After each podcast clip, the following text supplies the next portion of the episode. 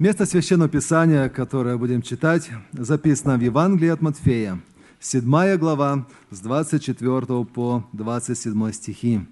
Матфея, 7 глава, с 24 стиха и ниже.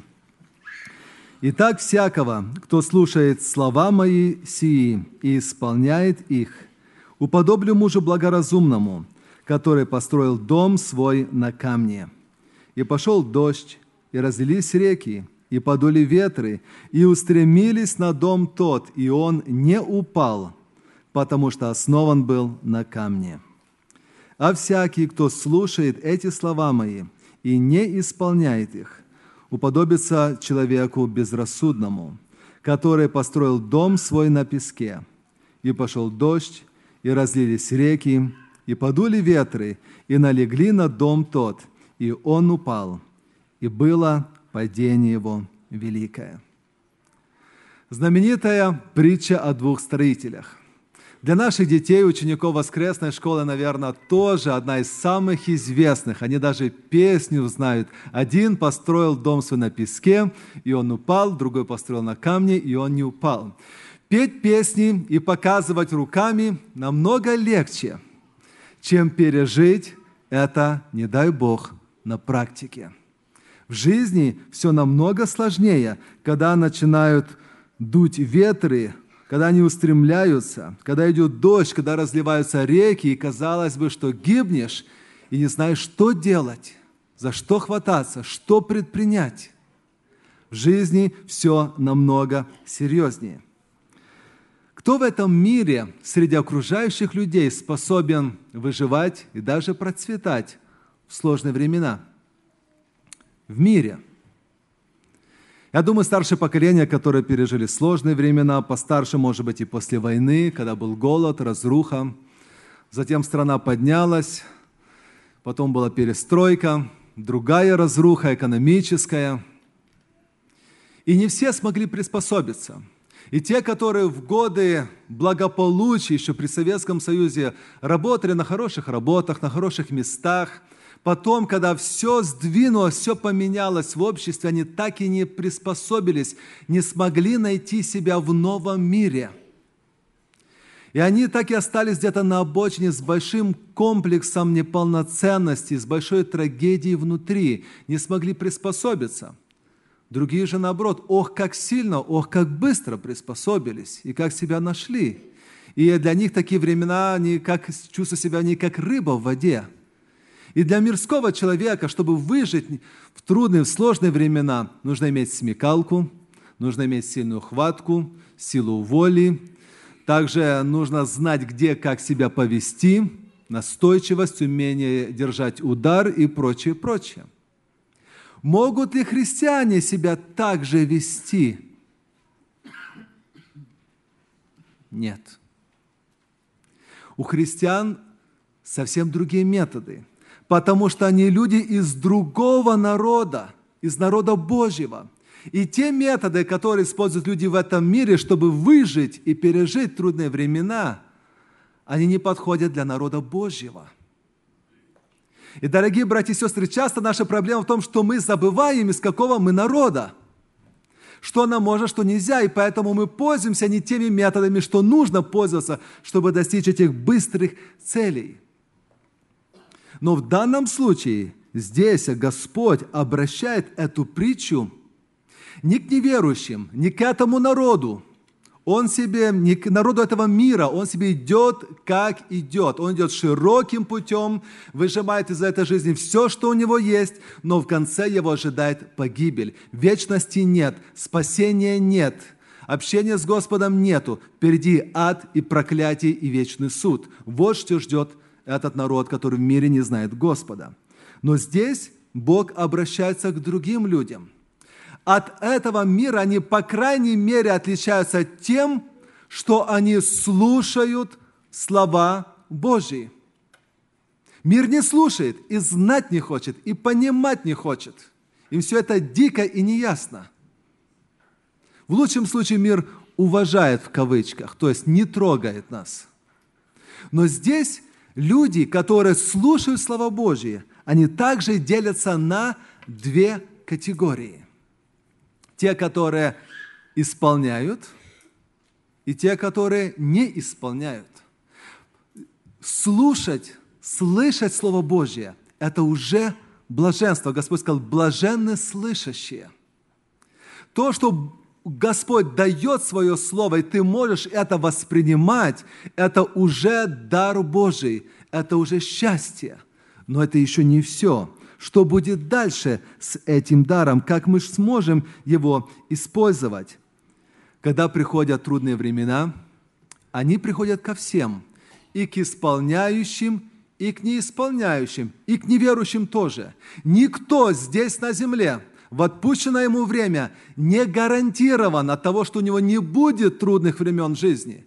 Не гарантирован, что он как-то пройдет аккуратно и не будет ни бури, ни разлива, ни ветра, ни землетрясений. Нет такого. По крайней мере, история еще об этом не знает. У всех случается в своей жизни потрясение. У всех, у каждого. Но как мы реагируем, что с нами происходит, какими оно застает нас, какими мы выйдем из этого – вот в чем вопрос. Человек так устроен, что мы привыкаем к комфорту. Мы привыкаем к удобствам. Для того, чтобы мы не переживали, для нас важна предсказуемость. То есть, что будет завтра? Что я получаю пейчек – я смогу заплатить за билы. Да, может быть, не так много останется, но все-таки по счетам будет заплачено. У меня есть дом, есть нормально, не может быть не самый лучший, но, слава Господу, тепло держит, вода не течет, есть хлеб на столе, есть машина доехать. Все более-менее нормально, я хожу, двигаюсь. Есть какая-то предсказуемость, какая-то надежда. И это помогает нам смотреть чуть-чуть вперед и не переживать сильно о том, что будет дальше, что будет завтра. Человек нуждается в этом. И более всего человек боится, когда жизнь выбивает его из этой привычной устойчивой колеи. Когда то, на что ты еще вчера надеялся, было так все понятным, оно как почва из-под ног уходит, и ты не знаешь. Как человек, который вроде бы ловил рыбу на льду, и потом раз такая льдина откололась. Еще пять минут назад все было уверенно, он вот берег рядом, а сейчас он полностью беспомощен. Льдина под тобой качается, шатается, тебя уносит в море, и ты ничего не можешь поделать. Это как ты едешь в машине, и вдруг тебе надо резко затормозить, а тормоза не работают, потому что скользкая машина просто ведет, и ты с ужасом наблюдаешь, ой, что будет впереди, приближается другая машина, я доеду или не доеду, вы кричите в стекло, Боже, помоги. И нередко Господь помогает. Так бывает в нашей жизни. И когда такие вещи приходят, мы никогда к ним не готовы. Очень редко, очень редко, которые реагируют так, как реагировал Иов вначале. Господь дал, Господь взял. Господь дал, Господь взял, да будет благословенно. Это был человек высочайшего духа. Нам еще учиться и учиться до Иова. И когда это приходит, мы переживаем – тревога, волнение, страх постигает наше сердце, мы волнуемся, мы вопием, и тут каждый реагирует по-разному. Кто-то начинает сразу судорожно что-то делать, какой-то план, хоть что-то же мы можем сделать в этой ситуации. Мы начинаем по этой льдине бегать, метаться, что-то двигаем, нажимаем на педали, как-то крутим руль, будто бы это как-то поможет. Где-то мы реагируем, почему же так случилось, виним какие-то ближайшие причины, обстоятельства – но мы, христиане, забываем в такой поспешной, судорожной суете о том, что за всем смотрит Бог. И мы особые дети. Имена наши написаны у Него на дланях, на ладонях.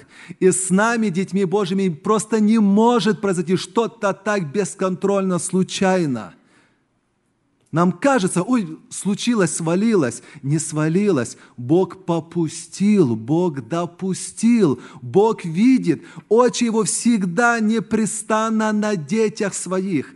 Как родители, где бы они ни были, вышли в парк, смотрят, общаются, занимаются, но прямо или периферийным зрением, где то мое чадо бежит, где оно, что там, что там, что там. Чем бы дома мама ни занималась, но все время ухо уже натренировано, слышит, должно улавливать шум детей. Если шума детей нету, все, надо срочно искать. Оно уже не шумит, значит, чем-то увлеклось, и это неизвестно что. Надо узнать, удостовериться, что там происходит. Если же мы, люди, так о детях своих все время переживаем и заботимся, то не тем более ли Бог, не тем более ли Бог, Отец Небесный, Он не отрекся от отцовства от нас. Он даже когда мы являемся неверными, Он все равно остается верным для нас. И Он продолжает наблюдать и поддерживать. И если бы не Господне око, не поддержка, дорогие мои, нас уже давно бы снесло волной, и следа бы не осталось. Итак, как пережить эти трудные времена? Когда мы начинаем переживать, волноваться, суетиться, на кого-то обижаться, злиться, что-то пытаться исправить, потом часто у людей приходит другая совершенно реакция. Разочарование – пассивность, бездействие, полное ничего. Полное ничего. И порой это бывает еще хуже. Еще хуже. Потому что от этого большого страха или горя, или проблем, или переживания это надламливает что-то внутри. Вот тот стержень невидимый, он как бы надламливается, ломается. И человек просто начинает идти по воле, по течению. И в таких случаях его вера угасает, надежда, о которой мы слышали, тоже теряется. Он духовно, эмоционально не имеет, просто угасает. И в таких случаях помочь человеку бывает еще труднее, чем тогда, когда он просто лихорадочно активности пытается что-то сделать. Почему? Потому что важно возродить веру и надежду на Господа, что Он жив, и Он никогда не оставляет детей своих. И Он с нами рядом даже в такой ситуации. Итак, как устоять в такие трудные времена? Первое. Если мы говорим, что любим Иисуса Христа, то мы также должны любить Его Слово такие трудные моменты как раз и показывается, тестируются наши отношения со Христом. Когда в семье супруги начинают жить, вначале ханимун, первое время все хорошо, денег еще со свадьбы остались, проблем нет, все хорошо, классно. Но потом проходит время, начинаются испытания. И вот в этих испытаниях как раз проявляется прочность брака.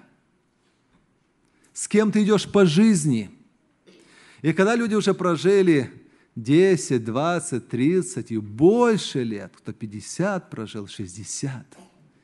И вот этот супруг, который, может быть, уже покрылся морщинами – но Он тебе особо дорог и даже больше, чем в начале пути, потому что вы прошли с Ним жизнь. И много бурь, ветров, штормов вас пытало поколебать, может быть, разлучить даже, развалить нашу семью, но вы устояли, потому что когда один падал, другой поддерживал, вы, ваша рука была друг на друге, и вы сохранили, вы вместе пережили много-много штормов.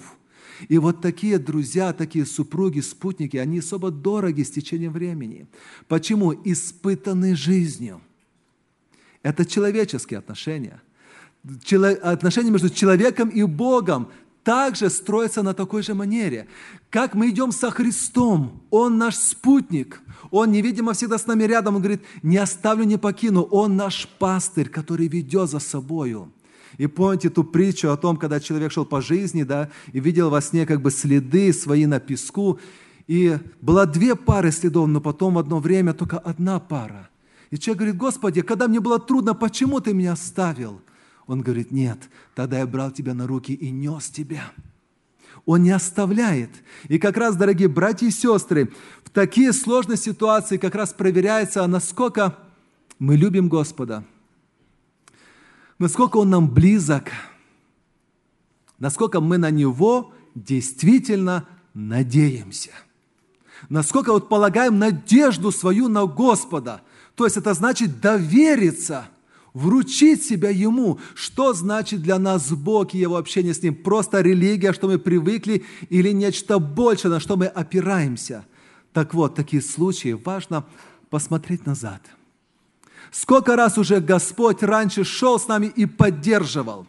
И сколько уже раньше Он не оставлял нас, не бросал, не предавал. Неужели сейчас Он опять бросит? Неужели Он изменит сам себе? Никогда.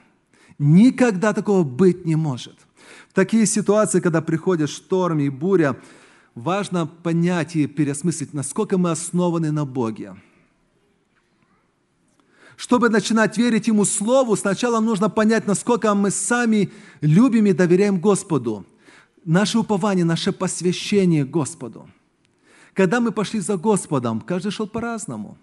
Каждый обращался по-разному. Кто-то от искреннего сердца, с глубоким, с искренним, а кто-то так – ну, все каются, и я каюсь. Ну, надо, время пришло крещение принимать, жениться и прочее. Как-то надо это дело оформлять. Вот и оформили. И потом это как христианская жизнь, непонятно. Человек вроде бы верующий, но нету укоренения на Боге. Нет, он не стоит на скале. Как-то все частично. Вроде строится домик с виду неплохой, но основание какое-то шаткое. С самого начала пути не было твердого посвящения за Господом как мы следуем за Богом, как мы утверждаем себя на Нем. Крест Христов, что Он для нас значит? Взяли ли мы крест или не взяли? Идти за Христом – это означает взять крест свой, все, что предполагает христианская жизнь. Все полное посвящение. Есть христиане, которые собираются, идут за Ним, но не берут креста – или берут и оставят, берут и оставят, берут и оставят. Вот все это сказывается, когда приходят бури. Наше неполное посвящение Богу, наша слабая укорененность, это все тестируется. Доверие Слову Божьему. Почему, когда для одного человека в трудной ситуации Библия работает, а для другого так себе? Читай Писание, молись. Да, все хорошо, но что еще? Ну как, в слове нужно читать много берешь. А что еще? Дорогие братья и сестры, Бог и Слово – это одно и то же. Христос и Слово – это нераздельно. Как мы читаем в Иоанна 1.1, в начале было Слово, и Слово было у Бога, и Слово было Бог. И поэтому, читая Писание, мы общаемся прямо с самим Богом. Он и есть это Слово – Чуть ниже, 14 стих, «И Слово стало плотью и обитало с нами, полное благодати истины».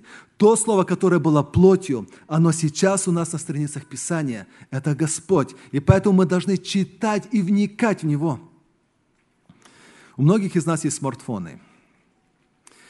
И сейчас уже сами разработчики, они переживают за людей, как они говорят, и вставляют такие программы, которые помогают вам анализировать ваше время – и где-то раз в неделю, если вы включите эту функцию на телефоне, вам будет приходить отчет.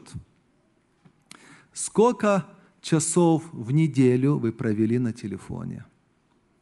Сколько часов в день вы провели на телефоне? И из этого времени сколько было продуктивного времени, а сколько было просто entertainment, развлечение, фан. Вы были заняты делом, звонками или просто сидели на YouTube, на Фейсбуке, на интернете и прочее, прочее. И так вот не замечаешь, там взял телефон, там взял телефон, там взял телефон. Но когда этот же телефон, а он все замечает и записывает, тебе потом выдает э, отчет, как ты им воспользовался, человек приходит в ужас. Два-три часа в день. Сейчас в среднем люди тратят. В неделю это 15, 20 и больше часов – это время не проведенное за Словом Божьим. Это время утраченное. Это время украденное. Это время могло бы быть посвященным Слову Божьему. И если бы было, насколько глубже мы были бы укоренены и стояли там, насколько мы более были бы защищены, когда придет эта буря и подуют ветры и, разольются реки. Как Слово Божье помогает пережить нам – в самые трудные ситуации. Порой сколько бы люди не утешали, не поддерживали, не подсказывали, это все не то. Особенно, когда человек не пережил, не пережил. Он говорит и за это спасибо. Но когда обращаешься к Слову живого Бога, когда смотришь на эти тексты, они оживают. Псалом 118, стих 50. Это утешение в бедствии моем, что Слово Твое оживляет меня. Какая драгоценность! Что еще может утешить человека в бедствии его? Слово Божье. Что может оживить? Слово Божье – это бесценность. И вот дьявол как раз ведет с нами по коварную игру, когда человек в ситуации, в трудности, у него как-то пропадает читать Слово Божье. Он наиболее духовно уязвим. То, что более всего надо, он меньше всего этого делает. Поэтому нужно больше вникать. Это утешение в бедствии моем. Также мы читаем обетование, Псалом 49, 15. «И призови меня в день скорби, и я избавлю тебя, и ты прославишь меня». Впервые я услышал этот, тек, этот стих, когда слушал декламацию Матты. Мне было 7 лет. Это история о маленьком мальчике, который в голод, в голодовку родители послали купить хлеба, и он заблудился, и там разбойники, и он оказался его жизнь на волоске, и он, не зная, что делать, вспомнил этот стих, который ему родители учили его, «Призови меня в день скорби». И как Господь чудно его избавил. Дорогие братья и сестры, сколько раз мы призывали Господа в день скорби – и Он слышит, обязательно слышит, избавляет. И ты прославишь меня. Псалом 31:8. «Вразумлю тебя, наставлю тебя на путь, по которому тебе идти. Буду руководить тебя, око мое над тобою». Какой золотой стих, когда мы как раз не знаем, что делать, как поступить, ну куда обратиться, что предпринять. Боже, руководи мною, мне я сейчас именно в этом нуждаюсь. Этот стих отвечает, дорогие братья и сестры, Слово Божье – это сокровищница, это клад. На каждой странице рассыпаны эти обетования, поэтому мы должны читать и вникать их. Иисус также предостерегает нас от того, чтобы мы не строили свою жизнь на песке – Бури, они всегда будут. Но что приводит к разрушению? Что приводит к потере и гибели? Именно вот эта основанность на песке, вот эта песочность. Что может быть таким песком в нашей жизни? Первое – это когда мы слышим, но не исполняем. Слышим, много слышим, соглашаемся – но не исполняем. И говорим, я раньше тоже так понимал, а теперь нет. Или вот, ну теперь это меня касается. Или, ну, сейчас такой ситуации мы как бы просим, Боже, вот мне вот лично, да, Слово Твое верно, но в данной ситуации сделай мне исключение, excuse. Как бы, можно я, ну, ты потерпи, я, не, ну, надо мне обойти. И вот, вот это поражает нас. Это вводит вот эту песочность в наш фундамент, подмывает наш фундамент. Это когда мы слушаем, как Божий народ, но не хотим исполнять. В Иезекииля, 33 глава, с 30 по 31 стихе Бог так говорит. «А тебе, Сын Человеческий, сыны народа твоего разговаривают у стен и в дверях домов, и говорят один другому, брат брату, пойдите и послушайте, какое слово вышло от Господа. И они приходят к тебе, как на народное сходбище, и садятся пред лицом Твоим, народ мой, слушают слова твои но не исполняют. Приходят, как на народное сходбище, слушают слова, но не исполняют.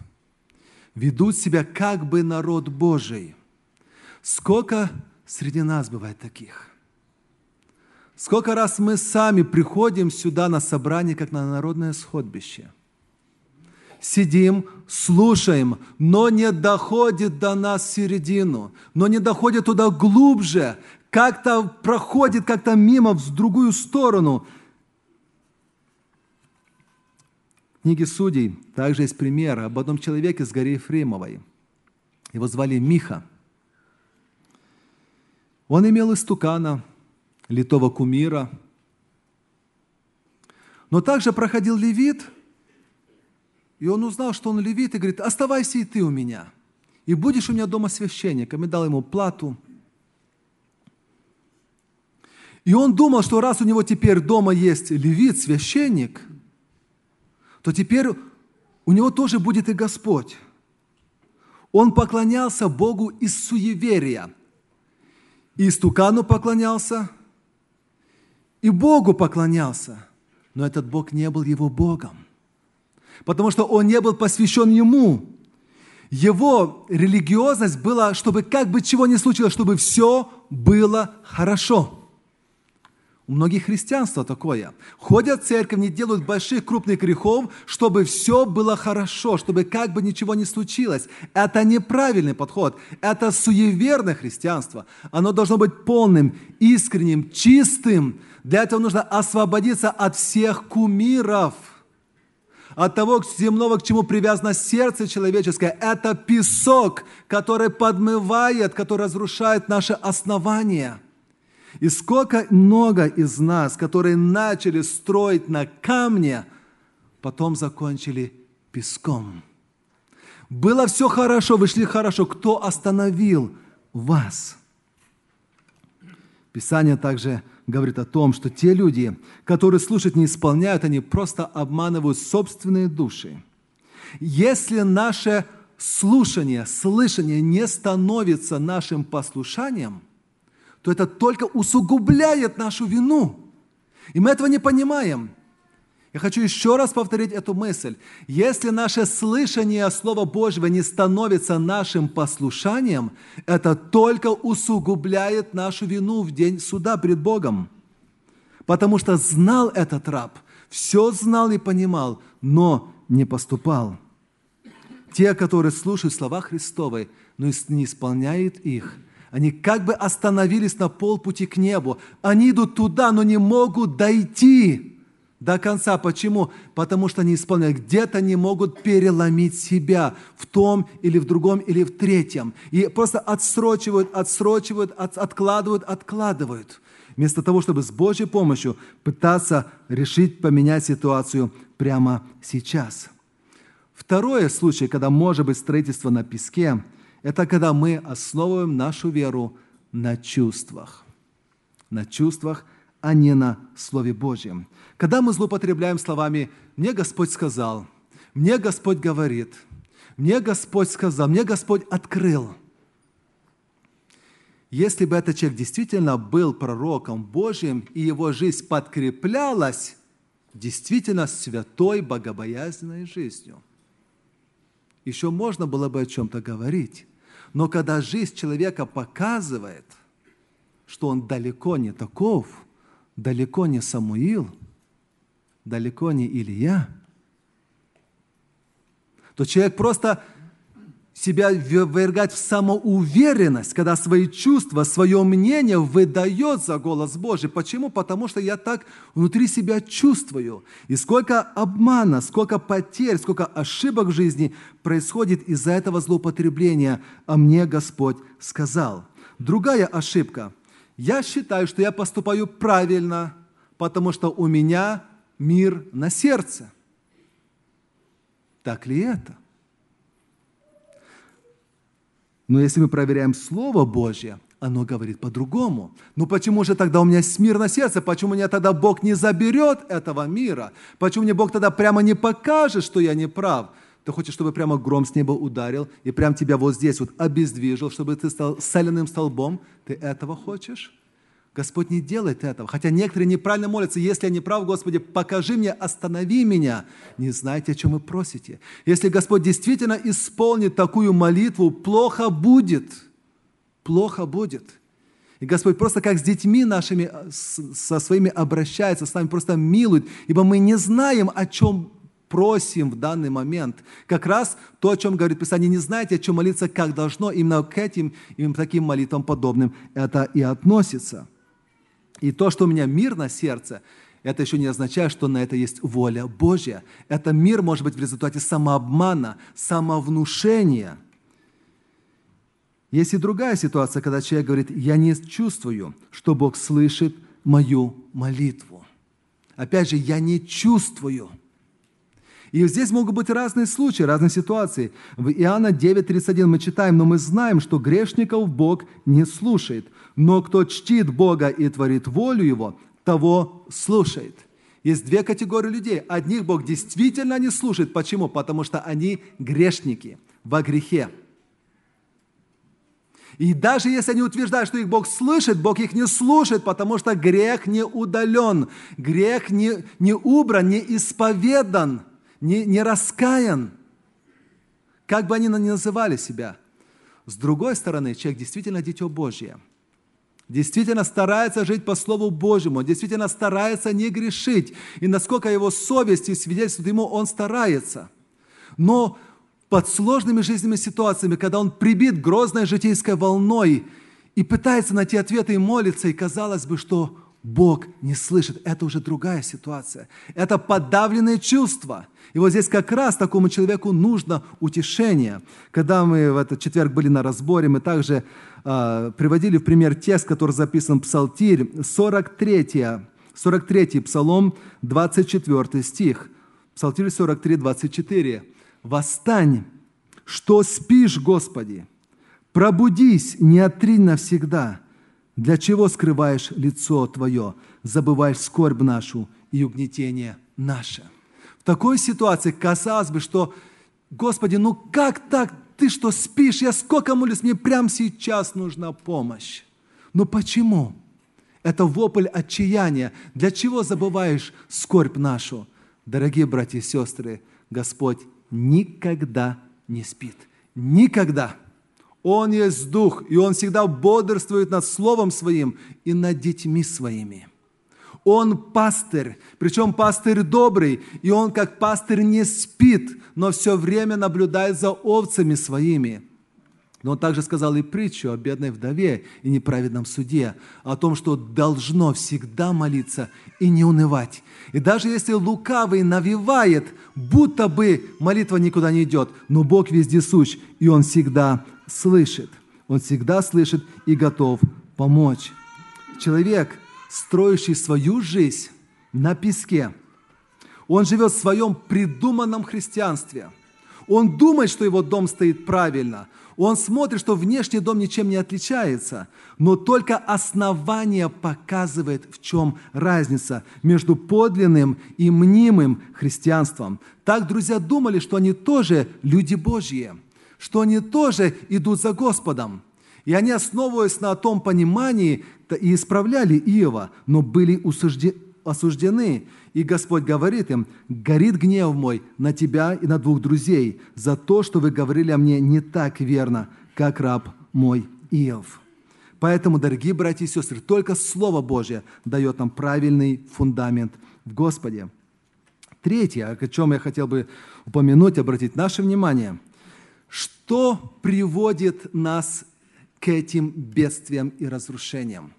То, что фундамент на песке – песочность, размытый фундамент.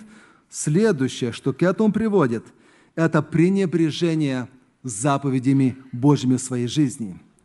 Иисус дал нам правильное основание. Прежде чем сказать эту притчу, Господь сказал на горную проповедь, начиная с 5 главы Матфея, 6, там идет детальное нравоучение, инструкция, что можно делать, что нельзя, что можно, что нельзя – о блаженствах, о том, что мы должны радоваться в преследовании, быть солью и светом, прощать других, жить морально-нравственной чистой жизнью, сохранять наше слово другим, любить врагов наших, доверять Господу наши повседневные нужды, не судить других, быть постоянными в молитве.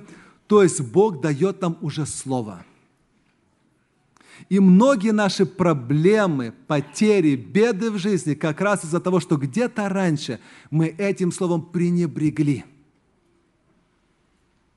Где-то были двойные стандарты в нашей личной жизни с Господом. Не исполняли мы, что-то делали, что-то не делали. И поэтому мы потеряли наше твердое основание.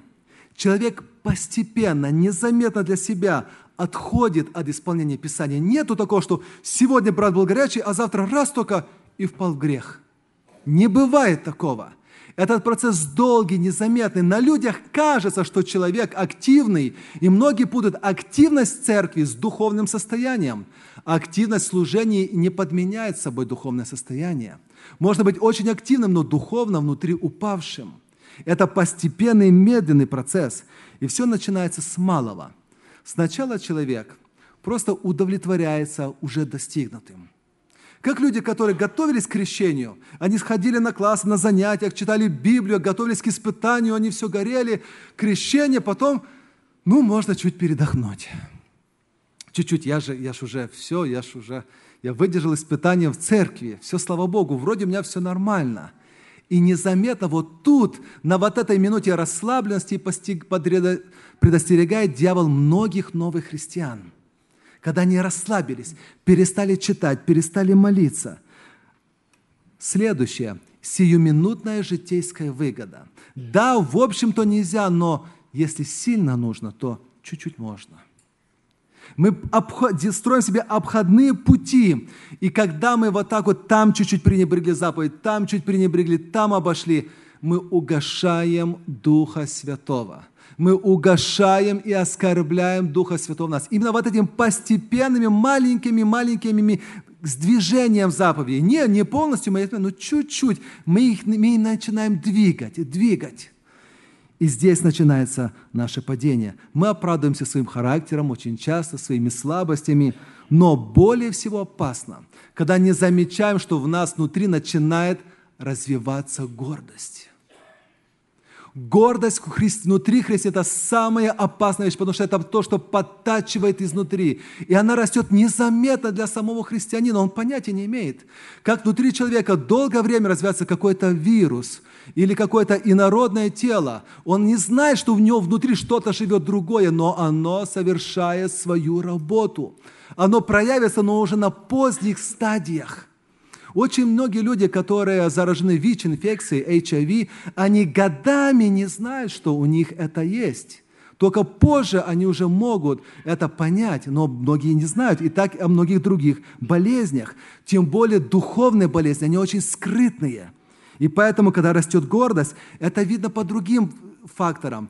Теряется смирение, теряется кротость, теряется сокрушение сердца – теряется способность прощать, теряется способность покрывать, идти другое поприще.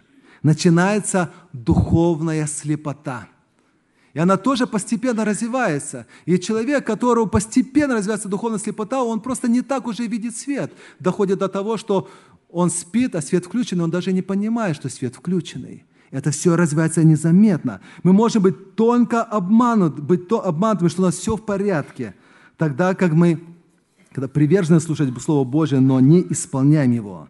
Поэтому, четвертое, мы все постоянно, всегда нуждаемся в просвещении нашего сердца, в просвещении наших глаз, нашего сердца. Ефесянам мы читаем 1 глава 17 стих, «Чтобы Бог Господа нашего Иисуса Христа, Отец славы, дал вам духа премудрости и откровения – к познанию Его и просветил очи сердца вашего. Это к верующим сказано, к христианам. Но они тоже нуждаются в просвещении через работу Духа Святого в сердце. Так мы читаем в этом тексте.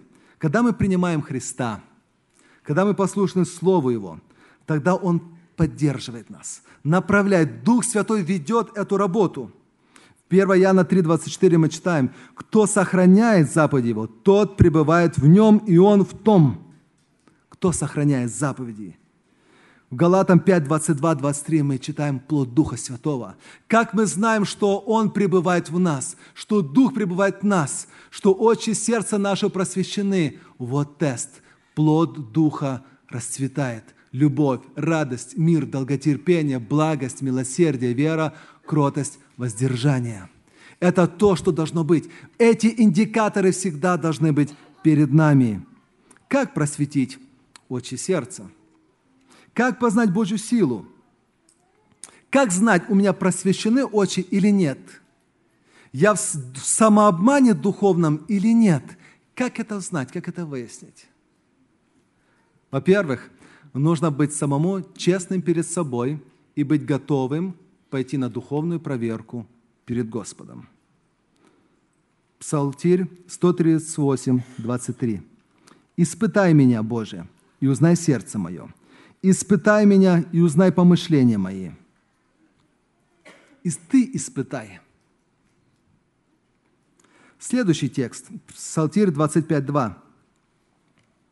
«Искуси, то есть испытай по-английски экзаменами, проэкзаменуй меня, Господи, и испытай меня, расплавь внутренности мои и сердце мое». Это уже очень далеко пошел Давид. Это больно, это тяжело, это глубокий-глубокий анализ – когда Бог расплавляет внутренности и сердце наше, тогда как раз выходит все то, что было очень-очень скрыто и годами держалось. И оно по-другому не может выйти, пока внутренности и сердце не будут расплавлены. Это бури, это боль, это переживание, это скорби, это страдания. Но по-другому нельзя. Надо расплавить что-то, чтобы от этого избавиться. И мы должны быть послушны. И когда Господь допускает в жизни, может быть, это как раз и идет вот эта работа, чтобы просветить нас, очи сердца и показать нам. Так иногда больной что-то где-то болит, но он боится идти к врачу. И уже, ну пойди, а вдруг, а вдруг они признают что-то страшное? А вдруг у меня рак? А вдруг у меня еще что-то? Не пойду. Надо идти. Не боюсь, не иду, потому что боюсь услышать диагноз, боюсь услышать правду. Так кажется, будто, а вдруг поболит и перестанет. Не перестанет, когда это болезнь греха. Само собой, грех никогда ни от одного человека не ушел. Никогда он сам не ушел. Только Господь должен расплавить и удалить. Если же мы остаемся непросвещенными, если мы остаемся так и не идем к Господу на эту проверку, тогда что происходит с нами – как говорит Господь Матфея 15:8, «Приближаются ко мне люди си устами своими, чтут меня языком, сердце же далеко отстоит от меня». Он говорит в Откровении, глазною мазью помажь глаза твои, чтобы видеть, кого я люблю, тех обличаю и наказываю. Кого Бог любит, тем Бог Господь допускает потрясение в своей жизни, потому что они работают как глазная мазь который открывает глаза человека на то, что он есть на самом деле. Посмотрите на вашу жизнь. И когда мы видим вот эти трудности, испытания, сколько Бог открыл в первую очередь о нас самих, о нашем состоянии перед Ним, о нашей вере, о нашем хождении, о том, над чем нам еще нужно много работать. Если бы не эти скорби – никогда бы мы не узнали. Если бы не буря, то тот человек, который строил дом свой на песке, никогда бы он не признал бы, что да, я был неправ. Возможно, при постройке другой сосед говорил ему, слушай, ну нельзя на песке строить, ну нельзя так. Ты ничего не понимаешь, ты ничего не знаешь, я знаю, лучше не указывай, строй свой дом, а я со своим как-нибудь разберусь сам. Человек не, не способен слушать другие советы, пока жизнь, пока Господь не поставит перед фактом. И Господь иногда ставит нас перед фактом, потому что любит нас, потому что хочет открыть глаза сердца нашего. В заключение хотел бы еще сказать, братья и сестры, как мы должны относиться друг к другу, к нашим соседям по церкви, которые терпят, может быть, кораблекрушения, у которых сейчас дуют ветры и разливаются и обращается на дом твой, тот. Писание говорит, утешайте, утешайте, утешайте народ мой Израиля. Во-первых, мы можем и должны утешить словом. Мы читаем, итак, утешайте друг друга сими словами. Не будем равнодушия. Кто-то сказал фразу «не бойтесь врагов», но бойтесь равнодушных, ибо их с молчаливого согласия все беды и несправедливость совершаются на земле. Часто мы просто обойти стороной, не знаешь, как сказать.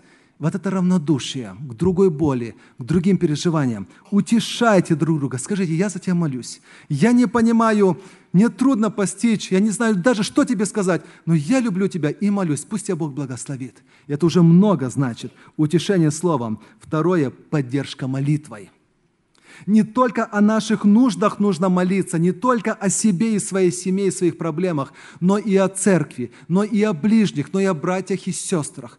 То, что вы слышите здесь, где-то происходит, молитесь, ставьте свой молитвенный список.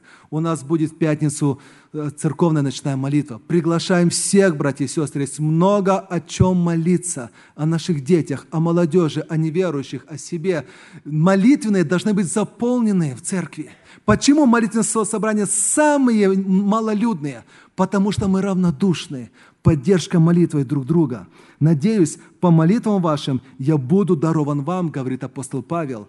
Разве он был сам по себе слабый молитвенник? Разве он не молился? Он много молился, он был мужем молитвы. Но он говорит, по молитвам вашим буду дарован вам. Вот мы зависим друг от друга и поддерживаем друг друга в молитве. Третье – утешение делом.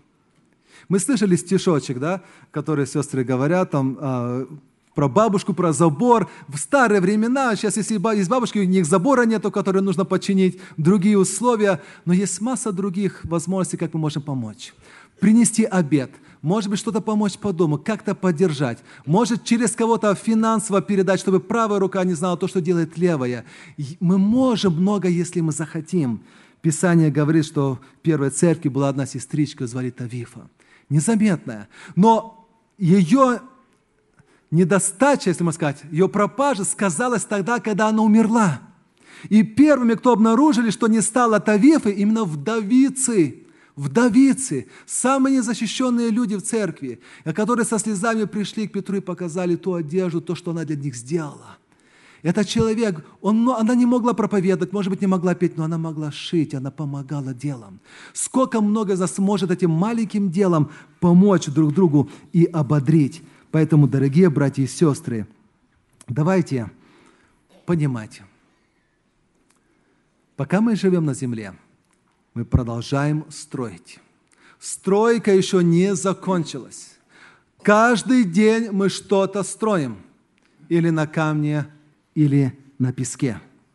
Но когда неожиданно пойдет дождь, подуют ветры, разольются реки, поздно тогда уже бегать с лопатой вокруг дома – это надо было делать раньше, в свое время. Во время благоприятное надо было наращивать эти духовные мускулы. И поэтому правильное строительство – это слушание и исполнение слова. И поэтому нужно начинать это делать раньше, когда еще не грянула буря, когда у нас все хорошо, тогда мы должны читать и исполнять. Да, и в бурю тоже нужно читать Слово, и тогда оно поможет, но мы окажемся сильнее. Удар, потери будут меньшими, если мы будем уже духовно сильнее перед этим. Будем помнить, то, что с нами случилось сегодня, это результат того, что было у нас вчера. Как мы трудились для Бога, как мы возрастали, что мы делали или не сделали в духовной жизни вчера, то мы пожинаем сегодня. Валится дом это результаты того, как мы строили вчера. Но Господь продлевает еще благодать. И то, что будет с нашим домом завтра, зависит от того, что мы будем делать сегодня. Поменяемся мы или не поменяемся? Перестанем мы строить на песке и перейдем на скалу или нет? От этого зависит. Да благословит Господь нас быть мудрыми домостроителями. Аминь. Помолимся.